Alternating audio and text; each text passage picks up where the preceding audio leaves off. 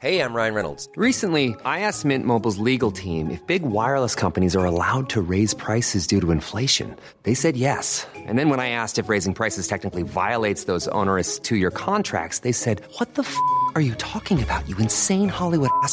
So to recap, we're cutting the price of Mint Unlimited from $30 a month to just $15 a month. Give it a try at mintmobile.com slash switch. $45 upfront for three months plus taxes and fees. Promo rate for new customers for limited time. Unlimited more than 40 gigabytes per month. Slows. Full terms at mintmobile.com.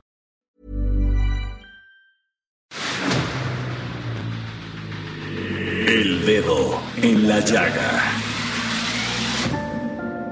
Había una vez un mundo en el que nadie creía. Un país de historias inexplicables. Una nación con personajes asombrosos. Santo Tomás tenía razón. Hay que ver para creer. El México increíble, las verdades que duelen, la voz de los que callan, el dedo en la llaga. Infórmate, diviértete, enójate y vuelve a empezar. El Heraldo Radio presenta El Dedo en la Llaga con Adriana Delgado. Tenemos memoria, tenemos amigos, tenemos los trenes, la risa, los bares, tenemos la duda y la fe, subo y sigo, tenemos hoteles, garitos, altares, tenemos urgencias, amores que matan, tenemos silencio, tabaco, ratones, tenemos Venecia, tenemos Manhattan, tenemos cenizas de revoluciones.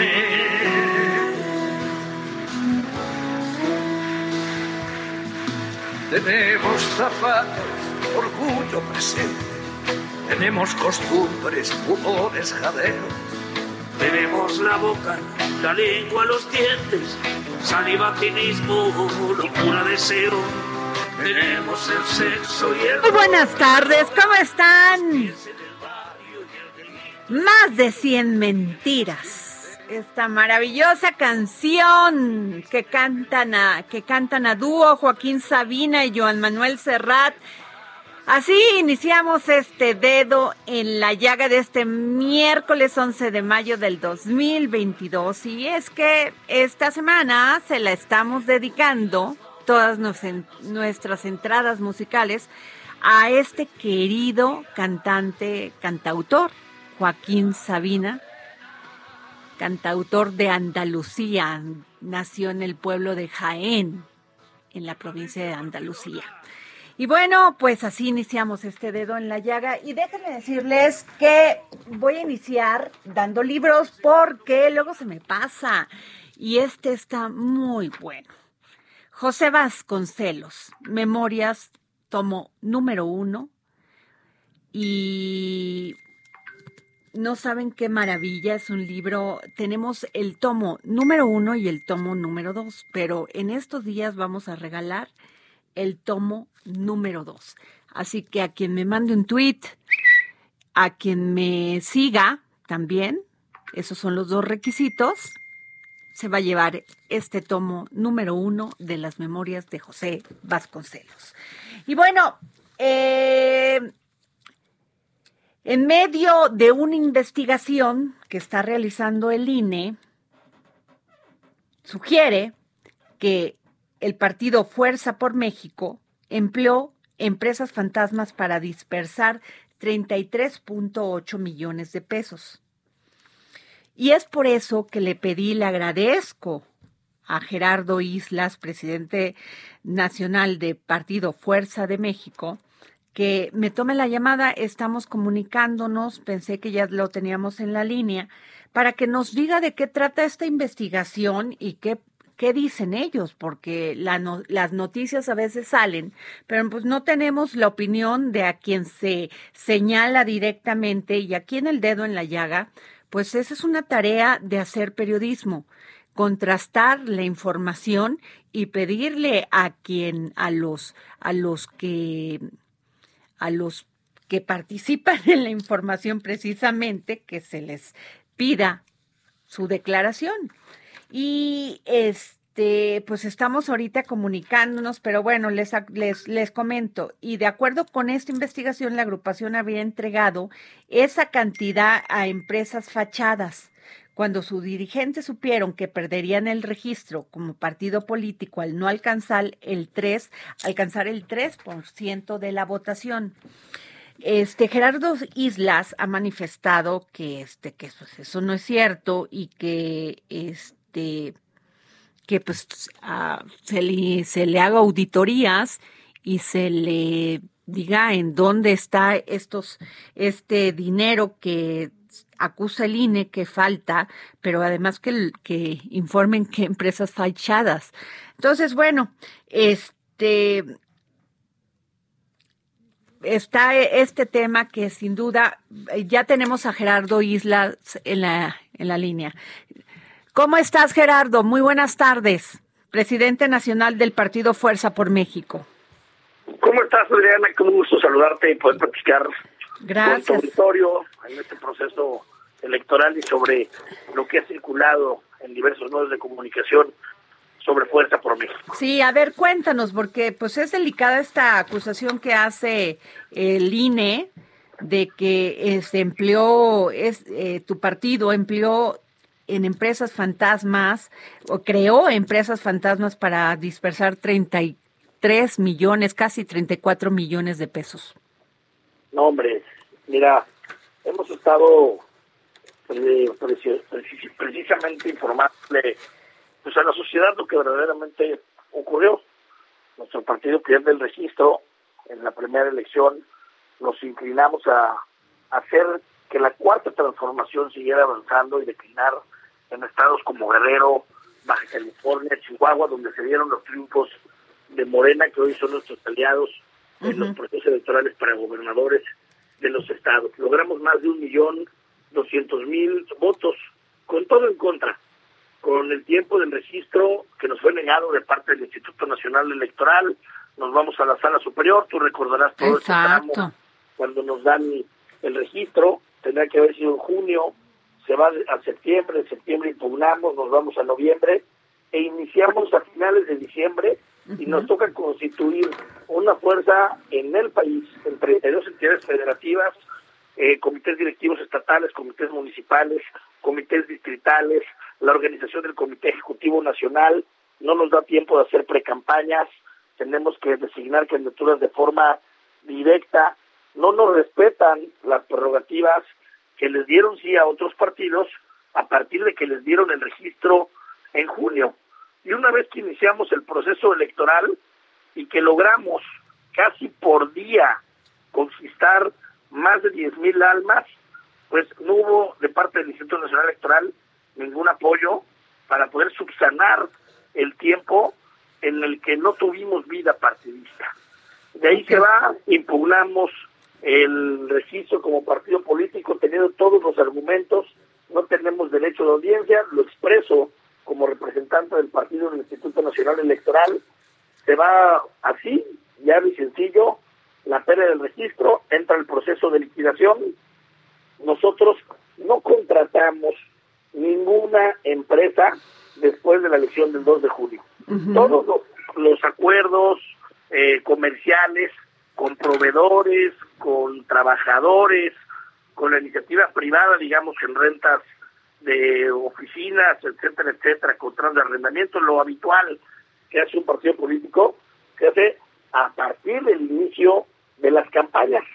Tú no puedes contratar a nadie en una elección si no está en el padrón de contratistas del Instituto Nacional Electoral. Tú no puedes girar ningún contrato, no puedes hacer ningún acuerdo comercial si no estás en ese padrón. Tiene una o sea que quien verifica a los a los a los proveedores es el INE. Quien verifica a los proveedores es el INE a través de esta plataforma que está eh, abierta a todos. Tú la puedes consultar en este momento, este del padrón del Instituto Nacional Electoral. Ellos te aceptan, ellos le piden información por los convenios que tienen con el sistema de administración tributaria para saber si te aceptan como proveedor o no.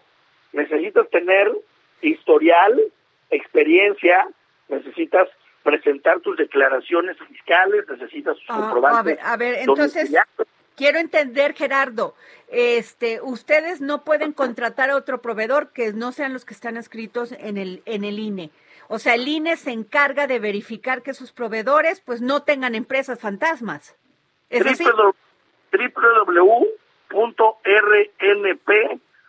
www.rnp.ine.mx. ¿Es así como te, lo, como, te lo, como te lo digo? ¿Es así? Así es, así Ah. es.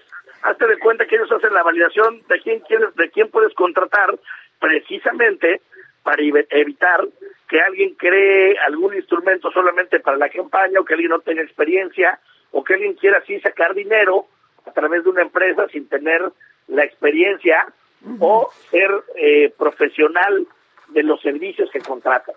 Entonces, partimos de ahí. Una vez que están autorizados, el Instituto Nacional Electoral le da al proveedor una clave para que te pueda vender los productos. Te voy a poner un ejemplo. Ajá. Tú los espectaculares que ves de campaña de un candidato, del lado derecho, arriba tiene una leyenda que dicen INE-134-NRP. Ajá. Esa es una clave que te da el INE por contratar un servicio que es un espectacular.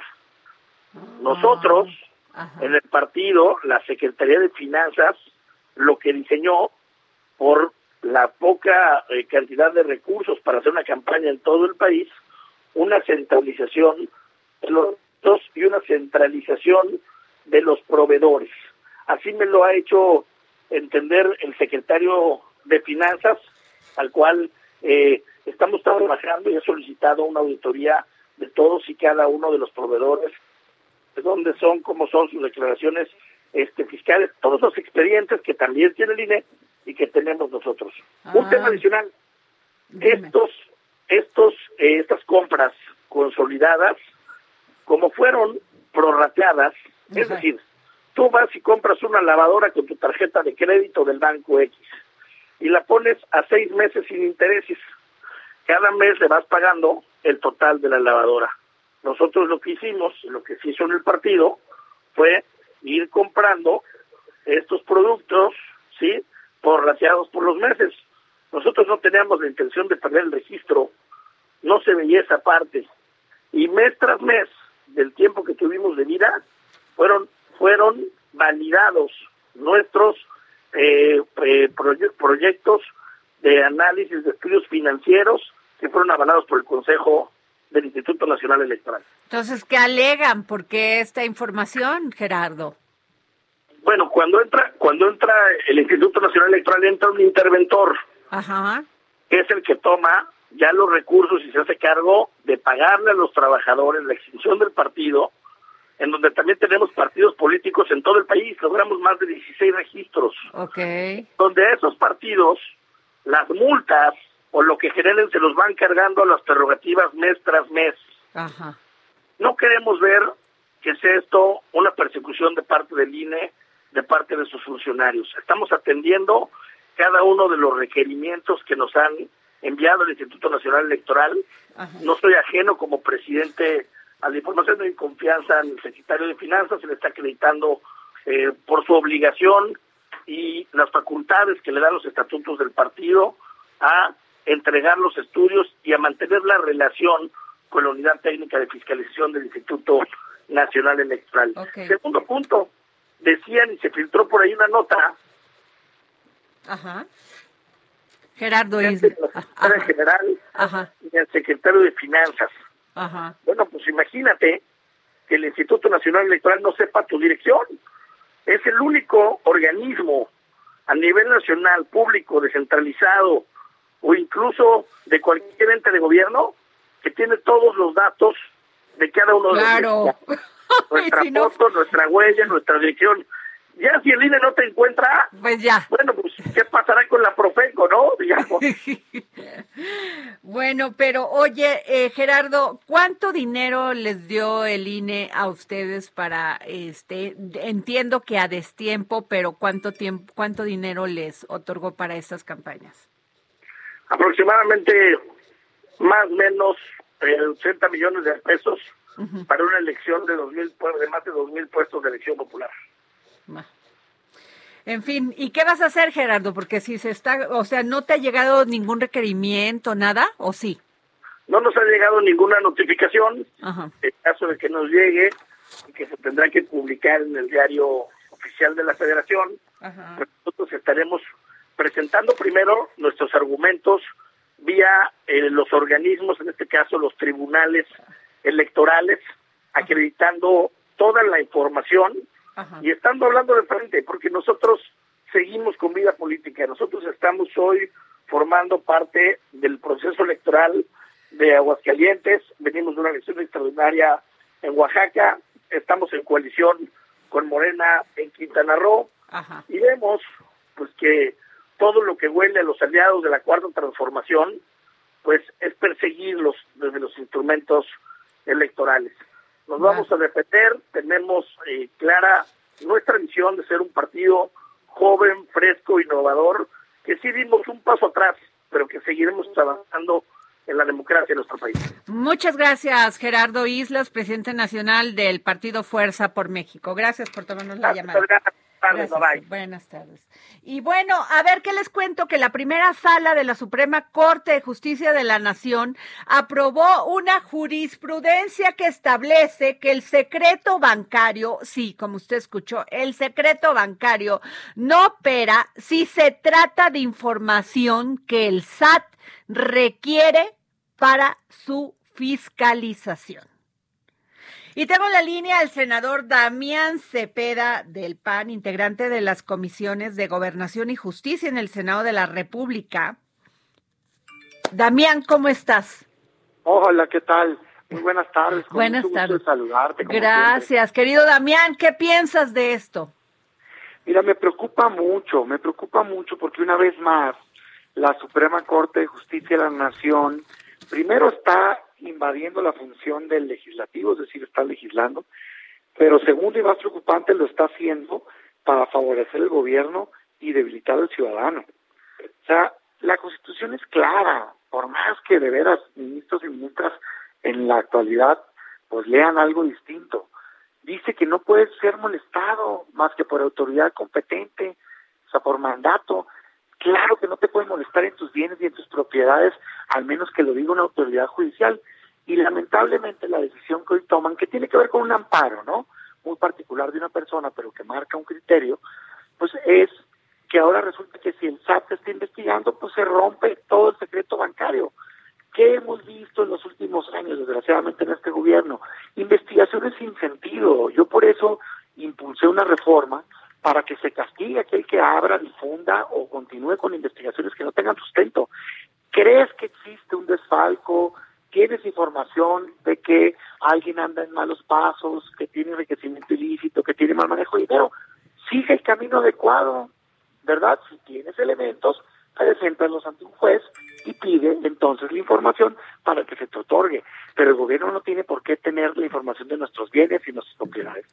Bueno, pues me parece muy grave. Fíjate que esto viene a, a este pues en este amparo que se que presentó es, esta este Moisés Mansur en, que fue acusado por el, por el gobierno federal de desviar recursos en el gobierno de Javier Duarte.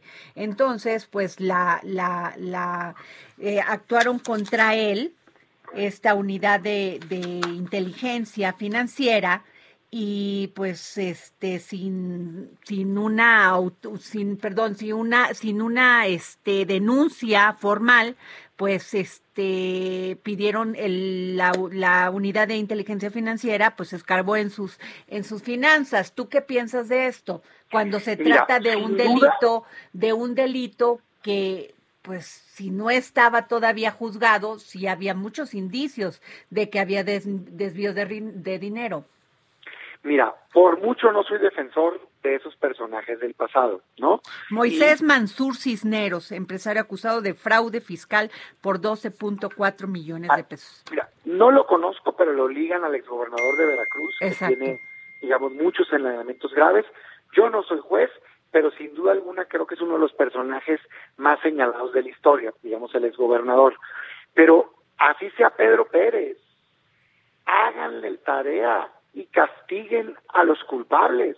No por eso va a establecer un criterio la Corte en donde a cualquier mexicano, cualquiera que me esté escuchando, ¿no? La autoridad administrativa sin el control judicial sin el trabajo, en este caso de la fiscalía, pues va a poder andar entrando a tus gastos y a tus movimientos bancarios porque ese es tuyo, pues. O sea, tú tienes una presunción, en este caso, de inocencia. Tú estás en un actuar normal, trabajando, llevando a cabo tu vida, ganando dinero para proteger a tu familia. La autoridad no tiene por qué molestarte, al menos que tenga mandamientos por escrito de autoridad competente. Hacienda no es autoridad competente. El juez es autoridad competente. A Hacienda no le toca la investigación, le toca a la fiscalía, que cuando encuentra elementos te acusa ante un juez y en ese momento quien te acusa tiene que ir a probar y tú te puedes defender. O sea, no podemos avanzar en un México en donde por querer castigar a quienes cometan actos indebidos que por mí adelante se cometan injusticias contra todos los mexicanos. Bueno, pero también acuérdate que la unidad de inteligencia financiera la acusaron de que violaba el debido proceso porque daba a conocer a aquellos que estaban siendo investigados sin que hubiese una denuncia formal o una investigación formal. Mira, fíjate que yo soy de los que, que fíjate, fíjate lo que te voy a decir, ¿eh? siendo oposición, yo estaría de acuerdo en una reforma que fortalezca la inteligencia financiera con autonomía, con independencia, o que la coloque a cargo de la fiscalía o en otro lugar. Pero como herramienta del Ejecutivo me parece que es incorrecto, pues, ¿no? Pues En el mundo han combatido al crimen organizado, pegándoles donde más les duele.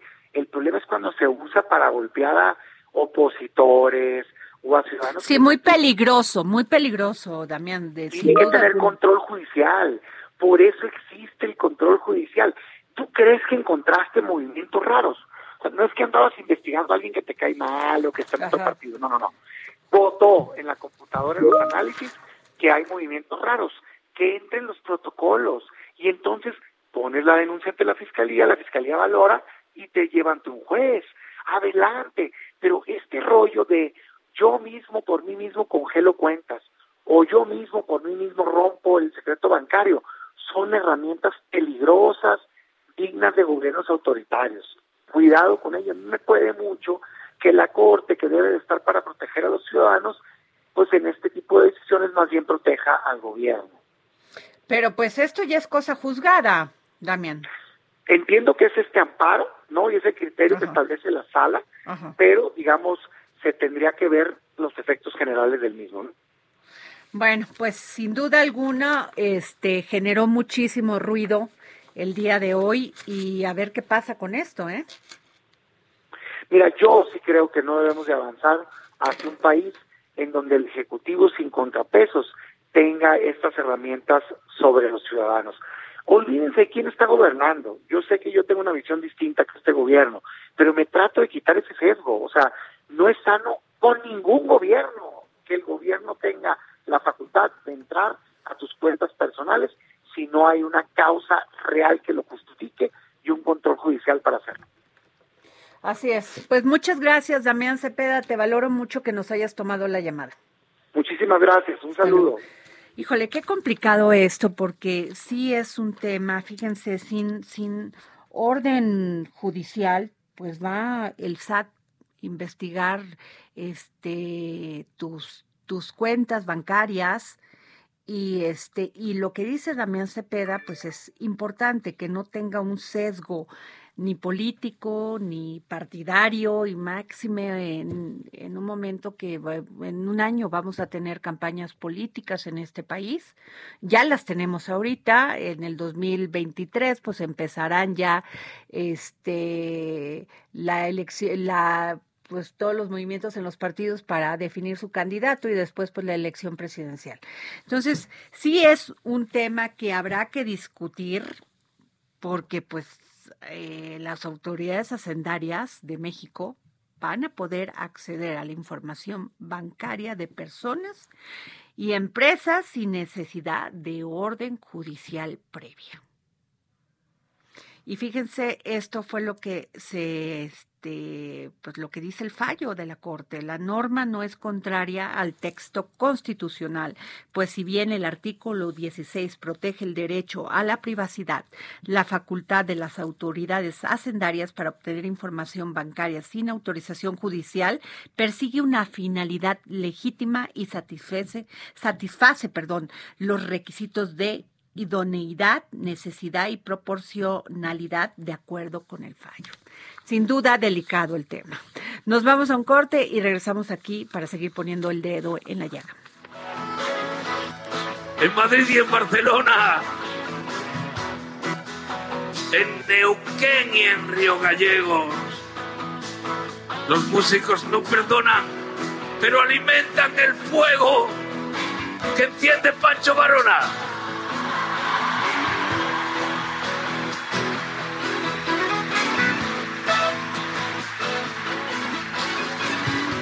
Que atiza, García de Diego. Sigue a Adriana Delgado en su cuenta de Twitter. Arroba Hey, I'm Ryan Reynolds. At Mint Mobile, we like to do the opposite of what Big Wireless does. They charge you a lot, we charge you a little. So naturally, when they announced they'd be raising their prices due to inflation, we decided to deflate our prices due to not hating you. That's right. We're cutting the price of Mint Unlimited from $30 a month to just $15 a month. Give it a try at mintmobile.com slash switch. $45 upfront for three months plus taxes and fees. Promo rate for new customers for limited time. Unlimited more than 40 gigabytes per month. Slows. Full terms at mintmobile.com. Adri Delgado Ruiz. Además, te invitamos a enviar tus opiniones y comentarios en texto o por mensaje de audio a través de WhatsApp al 55 2544 3334. Y si quieres escuchar El Dedo en la Llaga de El Heraldo Radio, en cualquier momento y donde quiera que te encuentres, descarga el podcast disponible en Spotify y iTunes. Sigue a Adriana Delgado en su cuenta de Twitter en arroba Adri Delgado Ruiz. Y envíanos tus comentarios vía WhatsApp al 55 25 44 33 34 o 55 25 02 21 04.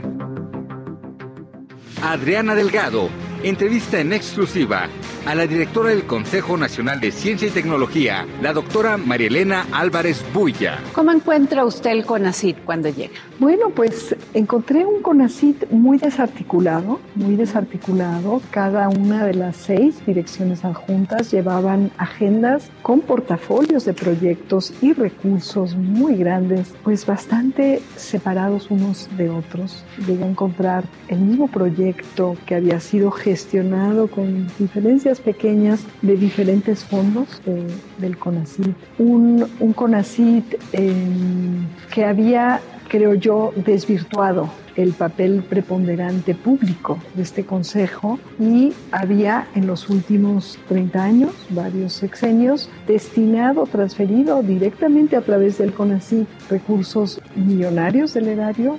Estamos ya en un estimado de más de 40 mil millones de pesos. Esto también me sorprendió muchísimo, como a través de los fideicomisos y también de los fondos que recibía el CONACYT año con año, se hacían transferencias multimillonarias a empresas privadas sobre texto de la innovación, algunas de ellas inclusive transnacionales y algunas de ellas que no tenían nada que ver con la innovación pizzerías o pues automovilísticas para cambiar que si la defensa, que si la pintura, pues que pueden ser cosas de ingeniería que deberían de solventar las propias empresas, pero no el erario. Y sin embargo, en 2017 y 2018, para ciencia básica, y esto yo lo sufrí como investigadora, cero pesos, cero centavos. Jueves, 11 de la noche. El dedo en la llaga. Heraldo Televisión. Bueno, regresamos aquí al dedo en la llaga. No se pierda esta maravillosa entrevista que le realicé a la doctora Marielena Álvarez Builla Roses, directora del Consejo Nacional de Ciencia y Tecnología, CONACIT, y me dijo muchas cosas muy importantes, porque a veces nada más uno ve los ataques mediáticos y no conoce de fondo la verdad digo, y siempre, tengo un amigo que dice que hay tres verdades, la verdad, tu verdad, mi verdad y la verdad. Entonces hay que conocer todas las opiniones de cada tema. Creo que eso hace que el periodismo sea cada día más equilibrado y más profesional. Bueno, este también les cuento, fíjense que estoy leyendo la columna de mi querida amiga Lourdes Mendoza, donde este pues el título es Hostigamiento sexual y laboral en el CENEAM.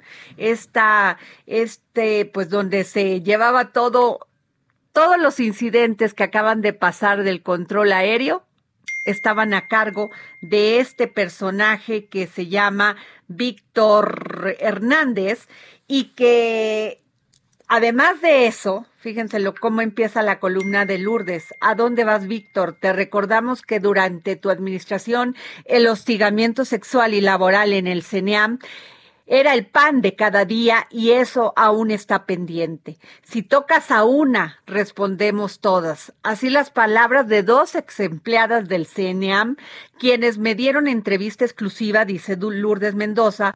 Ahora resulta que la administración de Víctor Hernández no solo será recordada por el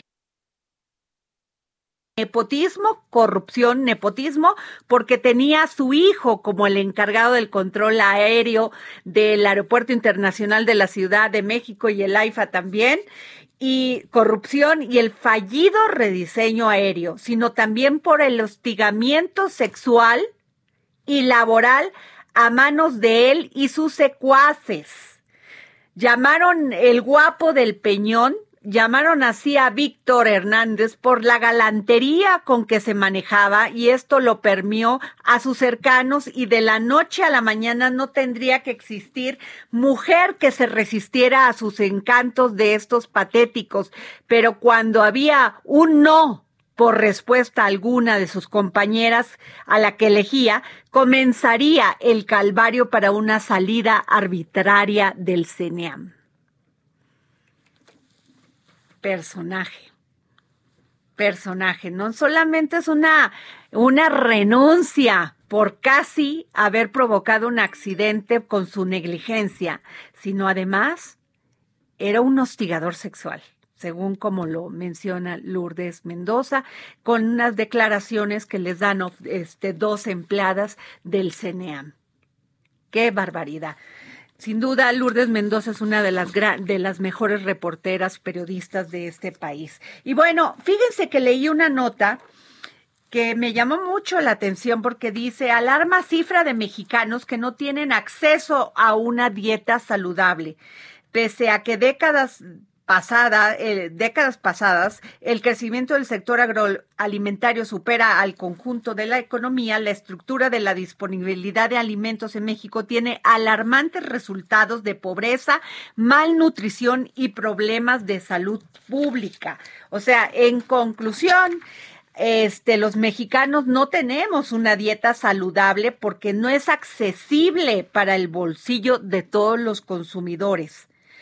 Y fíjense, a nivel global se estima que 3 mil millones de personas no tienen recursos para acceder, o sea, para, para poder tener lo necesario para poder este no tener este las todas las enfermedades que se derivan de una dieta que no es saludable como la diabetes, la sí, me está diciendo Jorge aquí, por eso me estoy riendo, la anemia y todas estas, pero yo le pedí a la, a la doctora, este, a la doctora Rosario Espino Amor, nutrióloga especializada en físico nutrición, que me pudiera tomar la, la llamada, porque quién más que ella que es una experta en estos temas para hablarnos de, de por qué los mexicanos comemos tan mal. Doctora. Hola Adriana, ¿cómo estás? Muchas gracias. Muy bien, porque independientemente de lo económico que eh, tienen todas las razones, muy, muy cierto, no tenemos este, y cada día con esta inflación y subiendo más de precio, lo elemental eh, para poder mantenernos sanos, pero también los mexicanos comemos muchísima grasa, comemos muchísima, ante esto pues es más fácil comprar un pan que comprar un, un, un, un kilo de jitomates, o qué es lo que está pasando, doctora. Mira, lo que sucede es que para empezar no hay acceso a los alimentos, no todas las personas eh, tenemos, bueno, aparte del acceso a la capacidad económica de comprar alimentos considerados como saludables, o sea, verduras, frutas, eh, proteínas de buena calidad, ¿ok? Em, el salario no alcanza para, para completar esa alimentación para toda la familia. Cada vez es, es más difícil comprar alimentos eh, nutritivos porque están muy caros. O sea, es, es muy complicado ya comprar frutas y verduras, aunque sea de temporada, eh, porque ahorita, por ejemplo, el precio de un melón está en 40 pesos. O sea, eso es muchísimo si estamos hablando de una familia promedio mexicana, ¿ok? Donde solamente el papá y la mamá trabajan y ganan entre ambos cuatro salarios mínimos y tienen dos hijos. Porque la alimentación no es lo único que tienen que atender, tienen que atender educación, transporte, entre muchas otras cosas, donde a, donde se destina el dinero. Entonces estamos metidos en un grave problema por lo mismo. ¿Qué es más fácil? ¿Qué es más accesible? Y aparte de eso, ¿qué me va a hacer sentir satisfecha por más tiempo? ¿Qué me va a permitir completar mi jornada laboral con energía suficiente para, eh, pues para desarrollar todas las actividades que tengo que hacer? Claro. Entonces también por eso es que pues las elecciones no son las adecuadas. Ahora, eh, doctora, antes pensábamos y este porque así nos, nos, nos alimentaban nuestros padres, eh, nos daban un chocomil, o sea, que tenía muchísima azúcar con la leche, eh, nos daban un huevito y pues las personas de una economía este, no digo que tuvieran un gran poder adquisitivo, pero sí podíamos alimentarnos, llevarnos una manzana. Eh, ¿Qué pueden hacer los, los padres ahora que, que este, pues tienen un gran problema, no solamente de que están desnutridos sus hijos, sino que además tienen obesidad porque comen estas, estos, estos chicharrones, estas estas este panes que venden ya no hay tienditas en las en las eh, ya no hay tienditas en las escuelas pero antes las había. Y tampoco por este tema de la pandemia por los niños dejaron de hacer ejercicio. Sí así es. Pues mira ahorita ha llegado el momento ya con casi el fin de la pandemia de comenzar a movernos.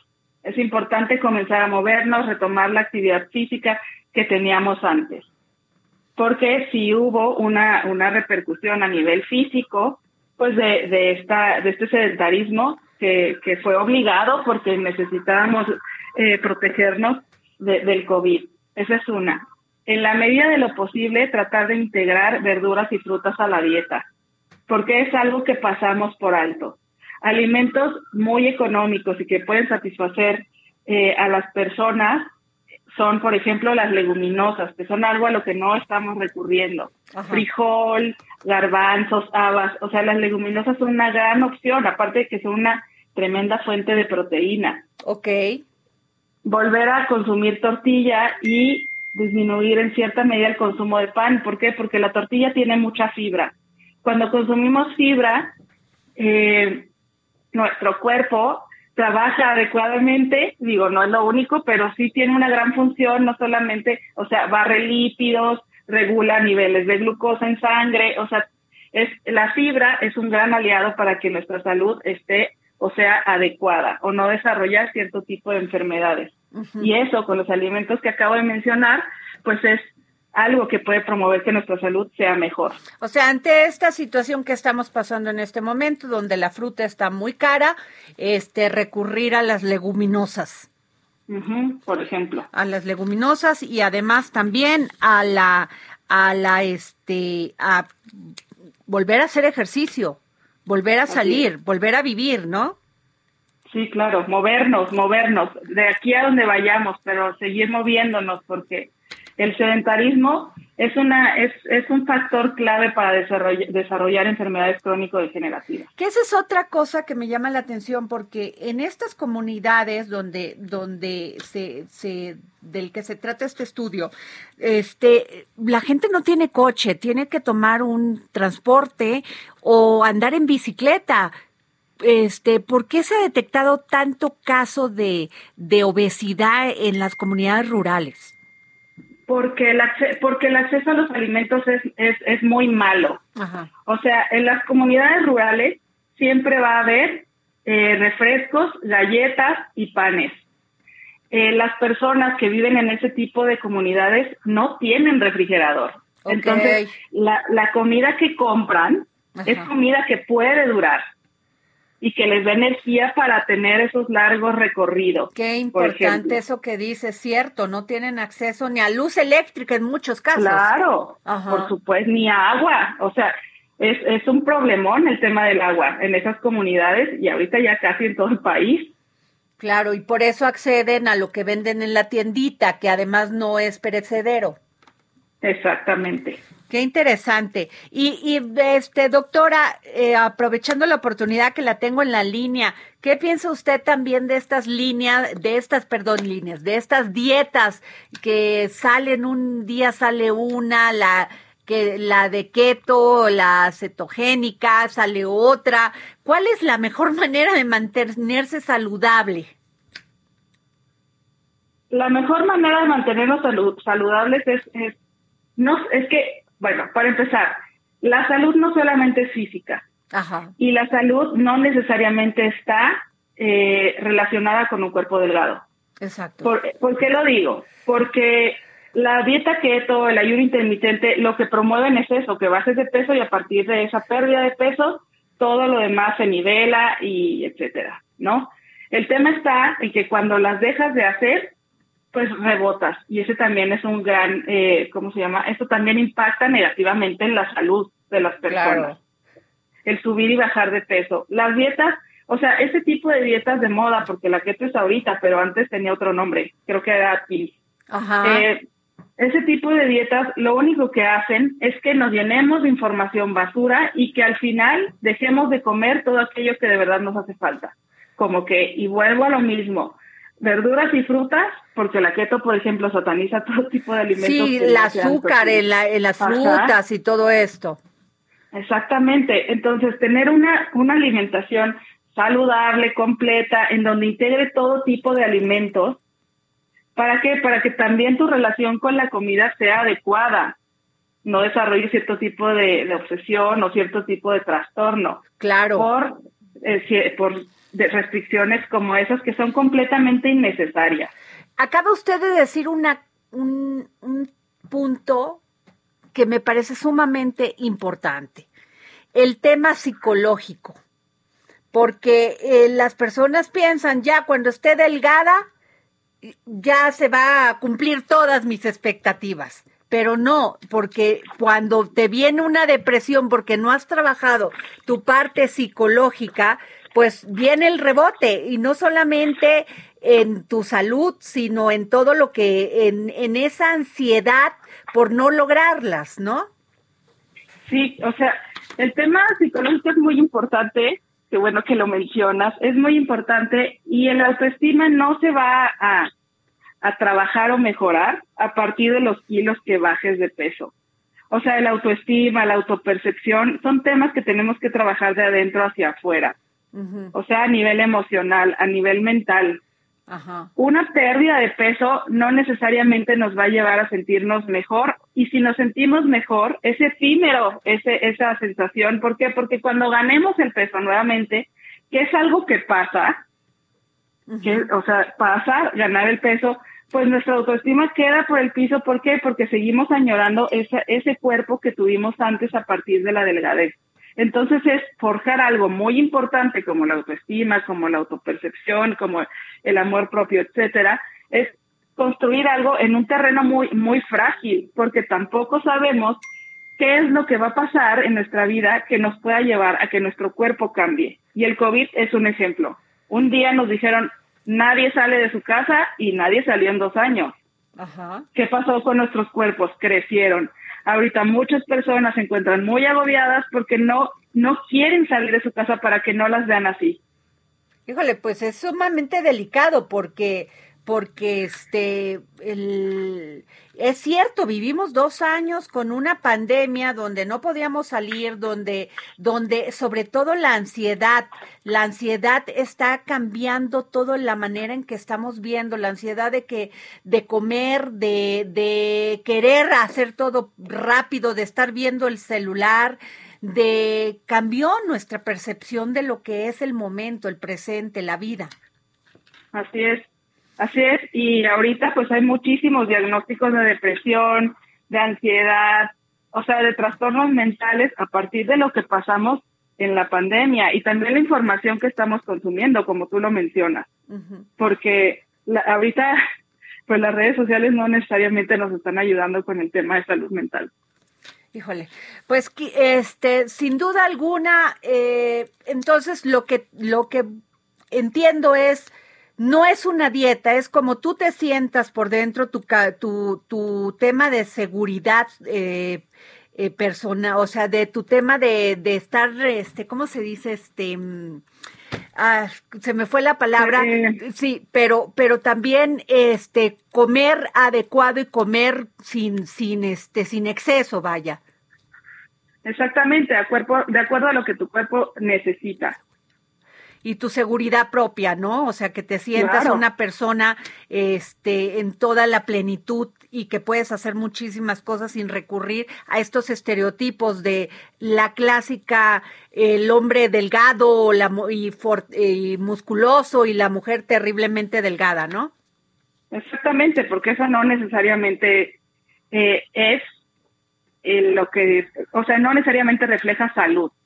Nunca vamos a saber lo que hay detrás de un cuerpo, independientemente del tamaño que tenga, porque cada persona es diferente. Y eso que acaba de decir que es cierto, porque una dieta puede funcionarle a una persona, pero otra dieta no le puede funcionar a la otra. Claro. Totalmente. Por supuesto. Pues muchas gracias, doctora Rosario Espino Amor, nutrióloga especializada en físico-nutrición. Gracias. Un placer. Qué interesante esto, este tema, ¿eh? porque la verdad vivimos en, un, en una época de ansiedad terrible, donde tenemos que parecernos a tal, tenemos que estar viendo las redes sociales, tenemos que estar viviendo qué opinan de nosotros, no, juzgar, juzgar a las personas sin conocer qué piensan, lo en poco empáticos que somos últimamente, en fin.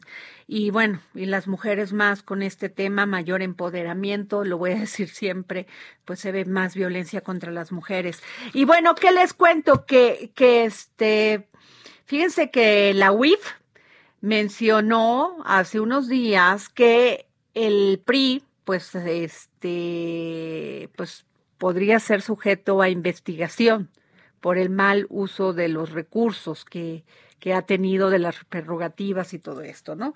Y esto va pues con lo que hablábamos del secreto bancario, ¿no? Pero el día de hoy, Laida Sansores se aventó con todo, la gobernadora del estado de Campeche, y pone un audio de Alito Moreno, Alejandro Moreno, que dice, ¿Qué respeto puede despertar alguien que no respeta a nadie?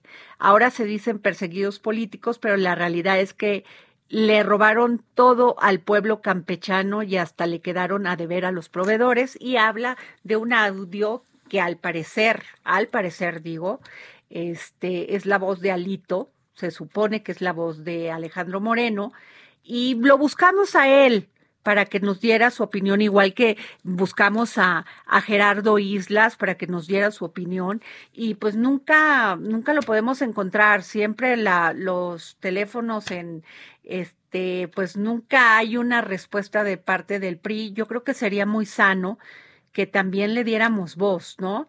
Y pues Laida Sansores, perdón, menciona esto y pone los videos de Alejandro Moreno. En fin, este, ¿qué les puedo decir? Y tenemos otro libro que me está dando Jorge Sandoval. Jorge, por favor, ven a decirnos qué libro a quien me sigue y me mande un tuit, arroba Adri Delgado Ruiz, se va a llevar este libro maravilloso, Jorge Sandoval. Efectivamente, Adriana Delgado, pues es un libro muy bonito, porque está ilustrado magníficamente por John Marcelín, que es de Inés Arredondo, esta escritora sinaloense, Lo que no se comprende, que son cuentos ilustrados de ella, pues por supuesto, cortesía de Adriana Delgado, El Dedo en la Llaga, el Fondo de Cultura Económica, el Heraldo Radio, al primero que siga en este momento, siendo las 3.53, ya casi a punto de salir del aire, arroba Adri Delgado Ruiz. A ver, Jorge, ¿cómo te educó tu mamá cuando eras chiquito, ¿qué desayunabas? Porque a mí me daban, mi mamá pues tenía que trabajar en madre soltera, se tenía que salir a, a chambear para darnos de comer. Nos daba jugo de, de naranja y un huevo lo que llamaban las pollas. Muy completo, Entonces, ¿no? órale, a comer Sí. pro- y te y me mandaba mi sandwichito y un este y una manzana. Oye, que muy bien. ¿No? ¿A ti Tu te mami daban de bien. desayunar? No, no, yo no desayunaba. No desayun, pero ¿por qué? Porque no te daban o qué? Este, me levantaba tarde, la verdad. Ah, no, entonces me salía no, corriendo. bueno, a ver. y No desayunaba, pero entonces pedía dinerito para la cooperativa Pero- y comía pura porquería. Pura porquería. No, Pura es que ese es el problema, la mala educación que tienen los niños este al alimentarse. O sea, y luego fíjate que a mí sí mi mamá llegaba del trabajo y me hacía mi sopita, me hacía mi carnita, que era- te hacían tu sopita, tu carnita y te daban tu postrecito que generalmente era una fruta. Oye, pues muy o sea, bien. no, yo no comí tanta porquería de chiquita. Pues fíjate. aplausos a tu mami. Sí, la verdad. A doña Ya, Alicia, la- aplausos. Empecé ¿eh? a cambiar mi alimentación después que empecé a comer golosinas y todo esto. Y pues ahí estoy batallando, pero sí es muy importante el tener una salud psicológica y física y este espiritual, También. emocional y sobre todo física. Así es. Bueno, nos vamos.